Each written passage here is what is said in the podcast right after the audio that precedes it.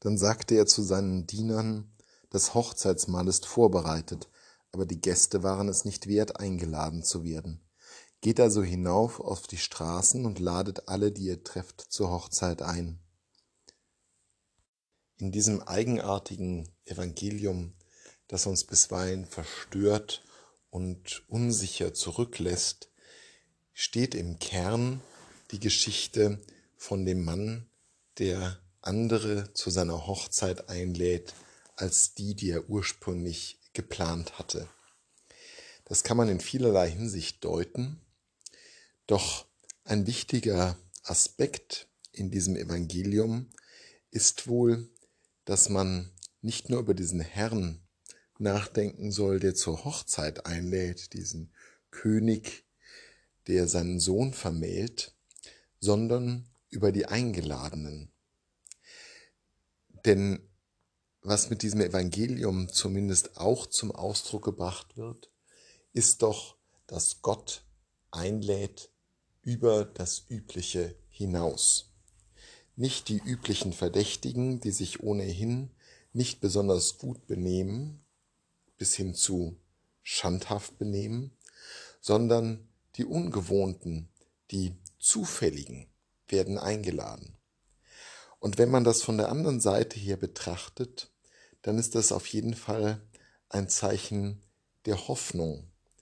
Der Hoffnung für diejenigen, die einfach nur ihres Weges gehen, die nicht von vornherein designiert scheinen, zum Reich Gottes dazuzugehören, die Outsider, die gewöhnlichen Menschen, diejenigen, die nicht zur Gruppe der Auserwählten, der Privilegierten, der Besonderen zählen.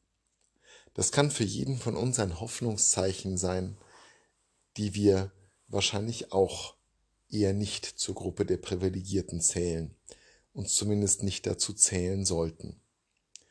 Und dieses Evangelium korrespondiert ganz wunderbar mit der Lesung aus dem Propheten Jesaja, die dem Evangelium vorangestellt ist. Dort ist die Rede davon, dass der Herr ein Festmahl auf dem Zion bereiten wird und alle Völker einladen wird. Es heißt dort, er zerreißt auf diesem Berg die Hülle, die alle Nationen verhüllt und die Decke, die alle Völker bedeckt. Berg Zion wird in diesem Bild zu einem Wallfahrtsort nicht mehr nur für das Volk Israel, sondern für die ganze Welt. Gott zerreißt die Barrieren, die zwischen uns sitzen. Er nimmt all das von uns weg, was uns voneinander trennt, und ruft jeden von uns zu seinem Festmahl.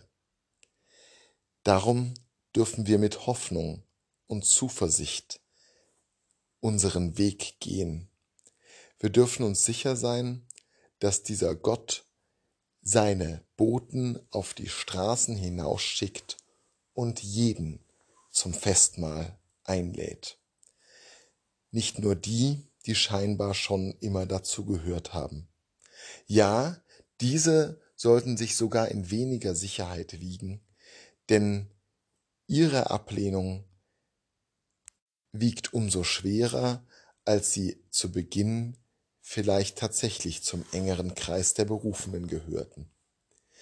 Wir alle aber dürfen hoffen, dass Gottes Güte so weit ist und Gottes Liebe sich auf jeden von uns erstreckt, dass auch wir, die wir ganz harmlos gewöhnlich unseres Weges gehen, im Alltag unseres Lebens gerufen sind zum wunderbaren, endgültigen Festmahl auf dem Berg Zion, mitten in Gottes Haus.